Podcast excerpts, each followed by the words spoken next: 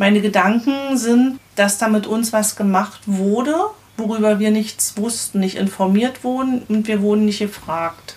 Beziehungsweise unsere Eltern, wir waren ja nicht, äh, noch nicht volljährig. Und sie mit uns bewusst ja was gemacht haben, was uns ja nicht gut tut, auch in unserem späteren Leben. Dass es ja da Erkrankungen, was auch immer gibt, mit denen wir ja klarkommen müssen. Dieses Bewusstsein hatten ja diese Leute, diese Trainer und haben es trotzdem gemacht und haben uns somit verletzt und aber uns äh, das nicht wissen lassen.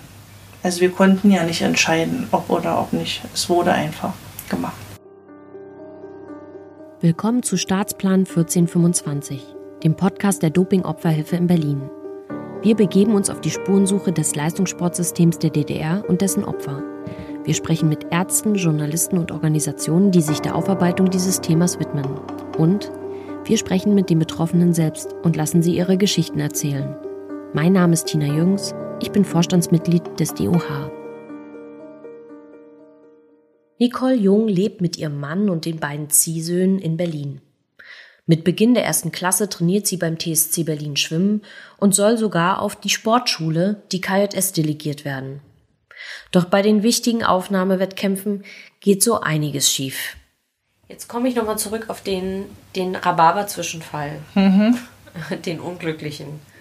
So. Oder auch glücklichen. Oder glücklichen, je nachdem, man wie man das nicht. sehen möchte. Ne? Ähm, so, jetzt kann ich das total nachempfinden. Du hast irgendwie darauf hintrainiert, du bist total sportbegeistert, du willst eigentlich auf die KJS, dann passiert das alles, der Wettkampf geht schief und du wirst nicht delegiert auf die KJS.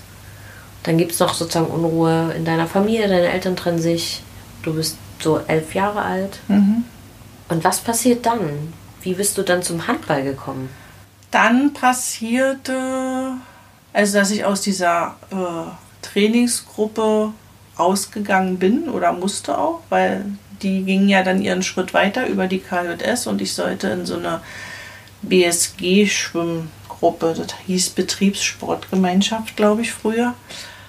Aber da fehlte mir der Anreiz. Also jetzt nur da so rumzuschwimmen, um zu schwimmen, war für mich jetzt nicht mehr so zielführend. Die Luft war raus. Und dann waren wieder dadurch, dass ich nicht auf die KLS gekommen bin, sondern in meiner normalen Schule geblieben bin, waren wieder Sichtungstrainer vom Forum, Sportforum von Dynamo, unter anderem Eisschnelllauf, Rudern, Volleyball, Handball und überall sollte ich mich vorstellen. Und ähm, dann habe ich mich äh, für Handball entschieden und bin dann nochmal zum Handball gegangen für eine Zeit. Wie lange war das? Empor Brandenburger Tor hieß der Verein. Okay. War auch im Friedrichshain in der Nähe, in der Matthiasstraße. Ja, wie lange? Nicht so lange. Ein Jahr, zwei Jahre. Bis zur Jugend war hier vielleicht. Mhm. Also da kann ich mich jetzt nicht mehr so dran erinnern. Und da habe ich jetzt auch keine Unterlagen mehr, außer mein Delegierungspapier, dass ich da teilnehmen durfte. Da waren allerdings doch etwas härtere Trainingsmethoden. Unsere Handballtrainerin war sehr forsch und buschikos im Ton. Das ist mir noch so eingefallen. Und wenn es mal nicht so funktioniert hat, wurden wir auch mal mit dem Handball richtig beworfen und ich habe auch den ein oder anderen Handball mal richtig an Kopf äh, abbekommen. Also seitlich oder frontal. Also das mit war, Absicht. Ja. So. Weil na, weil wir wahrscheinlich nicht in der Spur liefen oder sie sich das anders vorgestellt hatte, wie welcher Spielzug sein sollte und sie wahrscheinlich uns vermitteln wollte, dass wir es nicht begreifen oder nicht verstanden haben. Aber es flogen auch mal ein Schlüsselbund. Also das gab es auch. Und wie war der Umgangston? Äh, Im Gegensatz zum Schwimmen, da war keine Herzlichkeit, keine Wärme, keine Nähe, wie so ein Diktator. Wie oft hast du da trainiert? Na, auch wieder jeden Tag, aber nicht so intensiv wie beim Schwimmen. Also ich habe auch gerne Handball gespielt. Da gab es ja früher über die Schulen so Handballturniere übergeordnet auch. Da war ich dann auch in der Jungsgruppe und habe da ausgeholfen. Also es hat mir schon Spaß gemacht. Hätte es mir auch weiter vorstellen können, aber dann, wie gesagt, sind wir umgezogen und dann gab es eine neue Sortierung im Leben generell. Bist du dieser Trainerin oder deinen anderen Trainern später nochmal begegnet? Die hohen Verantwortlichen vom äh, TSC schwimmen wie ein Herr und Herr. Da ist mir allerdings jetzt was vorgefallen oder passiert. unser oder mein Ziehsohn ist jetzt im Sportforum Hohenschönhausen auf der Sportschule im Internat und ist Juniorennationalmannschaft Volleyball beim VCO. Und da wurden natürlich wieder alte Erinnerungen wach. Sport, Sportforum, Wettkämpfe und die ganze äh, Anlage, die ganzen Trainingsstätten äh, hat mich schon immer begeistert und wir waren da zur Sichtung und hatten dann Zeit, da mal so ein bisschen rumzutingeln. Und dann habe ich mir natürlich die alte Schwimmhalle angeguckt, weil ich im Sportforum Hohenschönhausen in der damaligen 50-Meter-Halle äh, meine aller, allererste Medaille erschwommen habe in 50 Meter Rücken Silber. Und es war natürlich was ganz Besonderes. Da gab es ja noch die Tribüne in der Schwimmhalle, wo meine Mutti und meine Oma oben standen. Und es wurde sogar die Nationalhymne gespielt. Auch wenn es jetzt nur Blechmetall, also Blech war und kein Edelmetall, war man trotzdem stolz. So die erste Medaille wurde einem umgehangen. Man stand auf dem Treppchen und, und war mit allem zufrieden damals.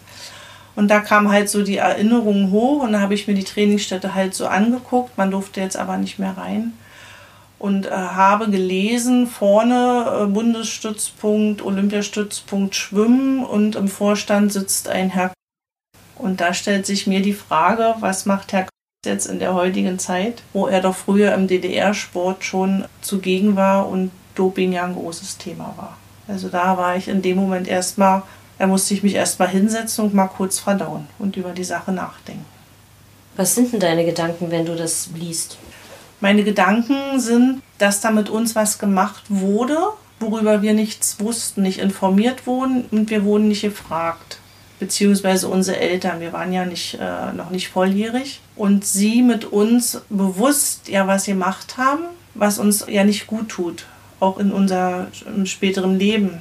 Dass es ja da Erkrankungen, was auch immer gibt, mit denen wir ja klarkommen müssen. Dieses Bewusstsein hatten ja diese Leute, diese Trainer und haben es trotzdem gemacht und haben uns somit verletzt und aber uns äh, das nicht wissen lassen. Also wir konnten ja nicht entscheiden, ob oder ob nicht. Es wurde einfach gemacht. Und das ist für dich schwierig zu akzeptieren, dass einer, der das offenbar ja auch wissen konnte und musste, immer noch in einer leitenden Funktion jetzt im Sport aktiv ist, oder? Was ja, ist das? das? Das ärgert mich, weil ähm, Doping ja heute immer noch ein Thema ist. ist ja, es ist ja nicht vom Tisch. Und ähm, mein Augenmerk ist jetzt auch weiterhin, dass unser Junge, der jetzt beim Volleyball ist, da sind wir beide, äh, der Papa auch, sehr sensibilisiert, was die Sache angeht und hinterfragen auch vieles, weil irgendwo hat es dann Grenzen. Mein Mann kommt ja auch aus dem DDR-Leistungssport, der war A-Kader Rudern in der Juniorennationalmannschaft auch damals. Und er hat ja Ähnliches erfahren. Und von daher sind wir beide sensibilisiert und haben es auch mit dem Fabian besprochen, dass wir da sehr achtsam sind und sobald uns da irgendwas auffällt, dass wir da Signale setzen, beziehungsweise haben wir auch im Vorfeld schon. Da ist bekannt, dass wir darauf achten. Wie empfindest du den Umgang mit euch als Eltern, wenn ihr solche Sachen vorbringt, da vielleicht mit dem Trainer oder mit anderen? Ähm, ich hatte mal mit einem vom Vorstand gesprochen und er hatte mir versichert, dass wir uns diesbezüglich wirklich keine Sorgen machen müssten, dass beim Volleyball nicht gedopt wird. Also heute wohl nicht mehr gedopt wird, weil ich weiß ja auch, dass es früher Thema war zu DDR-Zeiten. Ja, er hat es versichert, aber trotzdem ist man wachsam und also ist für mich jetzt nicht hundertprozentig, wenn es jetzt jemand mir versichert. Dann bin ich zu DDR-Zeiten zum Wasserrettungsdienst gekommen als Rettungsschwimmer am Müggelsee und habe dort äh, meine ganzen Abzeichen gemacht. Und es war wieder so ein Stück Familie für mich. Wir waren Gleichgesinnte. Es waren unterschiedliche Altersgruppen, jung, mittel, erfahrene, alt will ich jetzt mal nicht sagen. Und es hat mir ganz, ganz viel gegeben im Leben, wo heute noch ganz enge Kontakte auch sind, Freundschaften entstanden sind auch viele ehemalige Leistungsschwimmer sich dort wiedergefunden haben beim Wasserrettungsdienst. Und somit waren wir immer im Pionierpark im Fez in der großen Schwimmhalle und haben dort trainiert, auch für so interne Wettkämpfe. Da war wieder so ein bisschen Ehrgeiz entwickelt und ich habe mit einem guten Freund auch Schwimmunterricht gegeben. Dann kam ja die Wende und dann war es DLAG und da haben wir beide Schwimmunterricht gegeben für Kinder ab vier Jahre. Und hatten da na, so fast zwei Jahre unsere Erfüllung, das einfach weiterzugeben, was wir jahrelang erlernt haben und, und, und, und gemacht haben. Das hat uns erfüllt mit Freude und wir wollten, dass Kinder schwimmen lernen. Und das haben wir über viele Jahre gemacht und hatten auch ein sehr, sehr gutes Feedback von den Kindern, von den Eltern, haben kleine Überraschungsfeiern gemacht, äh, Badepartys im Fez. Und am Wochenende waren wir entweder am Badesee im Fez direkt oder eben am Müggelsee und haben da unseren Dienst äh, als Rettungsschwimmer gemacht. Wann kam der Moment oder gab es den überhaupt, wo du dich nochmal mit dem Thema Leistungssport in der DDR und Doping auseinandergesetzt hast? Das kam immer mal wieder so hoch, wenn es wieder irgendwelche Berichte in den Medien waren. Fernsehen, wieder Dopingkontrolle, wieder jemand aufgeflogen Jan Ulrich seinerzeit war ja ein großes Thema. Dann gab es den einen oder anderen Artikel mal in der Zeitung. Das schwebte immer mal so, es flackerte immer mal wieder auf. Ja, dann ebbt es auch wieder ab und dann hat man sich aber für sich innerlich immer so mit ein bisschen befasst.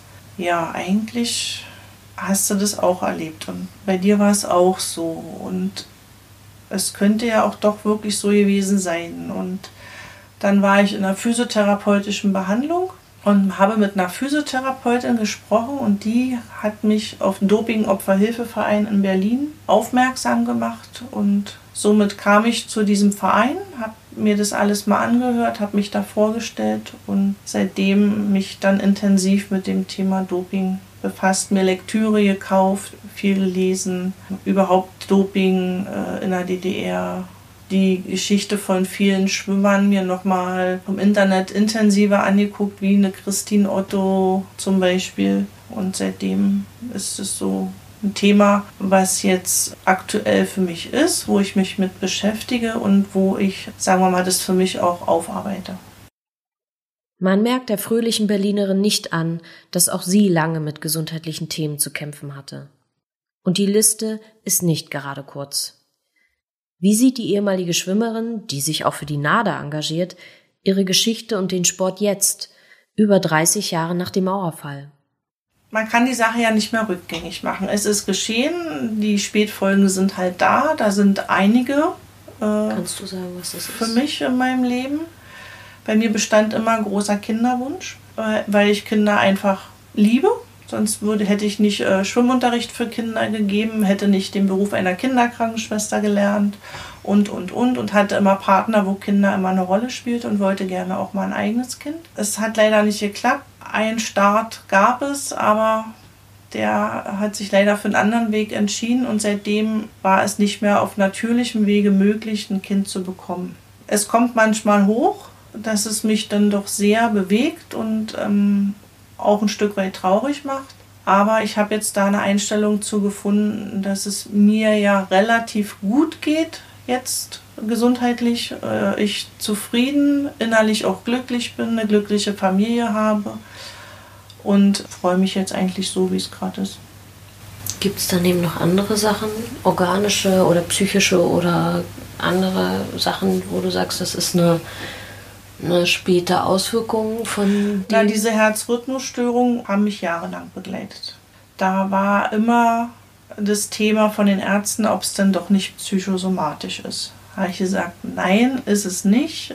Ich kann es nur nicht nachweisen. Ich müsste halt, wenn diese Sache ist, ein EKG mal bekommen. Das aber in dem Moment ein EKG zu schreiben, wenn so, eine, wenn so ein Herzrasen ist, ist natürlich äh, nicht immer gleich darstellbar bis es mir dann doch eines Tages gelungen ist auf meiner Arbeit im Krankenhaus. Da war dann nun mal schnell ein EKG zur Verfügung und da konnte ich es dann endlich mal nachweisen, dass es auch so ist, wie es ist. Mit diesem Befund konnte ich dann endlich zu einem Spezialisten gehen und der konnte mir dann helfen in Form einer EPU, elektrophysiologische Untersuchung, wo über Herzkatheter an dem gewissen Punkt äh, was verödet wird.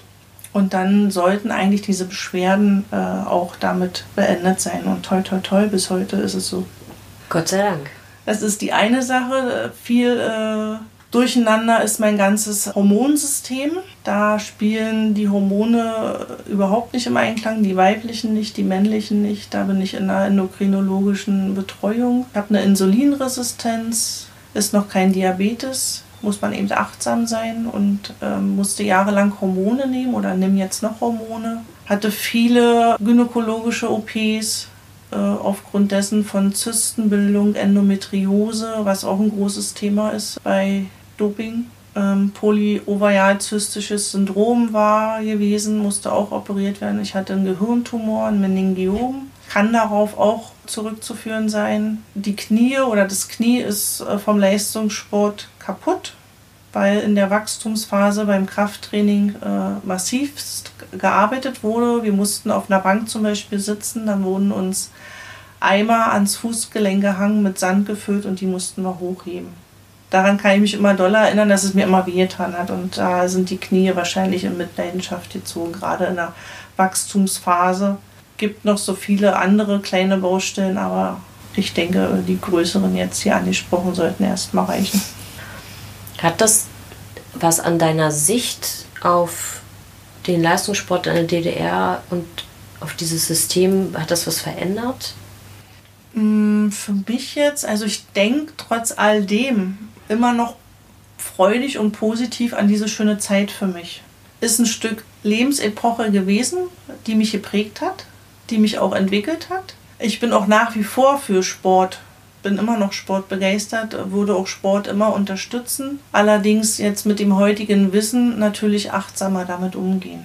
Aber jetzt mich ähm, völlig distanzieren vom Sport, das würde ich nicht. Von den Methoden her schon. Also wenn jemand meint, er muss dopen, dann muss er das für sich selber machen, was ich nicht gut finde, weil fairer Sport sollte immer bleiben in allen Ebenen. Aber wenn jemand meint, er muss es machen, dann macht er das mit seinem Wissen und für sich und zieht nicht jemand anderen mit rein. Und er sollte, ja, kein, äh, also nicht im Kindesalter sich schon dopen, genau. Gibt es was, was du dir jetzt in Bezug auf dieses Thema, also Doping und Sport, gesamtgesellschaftlich wünschen würdest?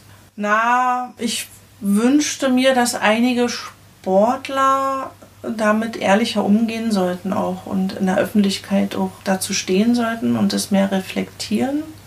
Dieses Wischiwasche und Muschebubu und unter den Tisch kehren, das sind so grundsätzlich Themen, die mich ärgern. Ob es jetzt beim Doping ist, ob es Stasi-Vergangenheit ist, das sind so Sachen, dann muss man auch mal dazu stehen und nicht sagen, war nicht so, wenn, wenn man es doch weiß, dass es so war. Ansonsten eigentlich nicht. Ähm, was würdest du anderen Leuten, anderen ehemaligen Sportlern empfehlen, wenn die sich vielleicht auch ein bisschen in deiner Geschichte erkennen? Was würdest du denen raten? Sie sollen versuchen, sich zu öffnen, mit jemandem reden, ob in der Familie oder zum Beispiel jetzt hier beim Dopingopferhilfeverein. Da gibt es immer einen, der zuhören kann, der die Sache sich erstmal anhört und dass man sich langsam mit der Sache beschäftigt und ähm, das für sich aufarbeitet. Also mir hat es geholfen und ich denke einfach darüber reden ist, ist schon der erste Schritt, um dass sich auch irgendwas verändern kann, auch für die Zukunft. Das war Staatsplan 1425, der Podcast über das Leistungssportsystem der DDR und dessen Opfer. Wenn Sie selbst Betroffener sind oder sich für die Anliegen der Doping-Opferhilfe interessieren, gehen Sie auf unsere Website unter www no-doping.org.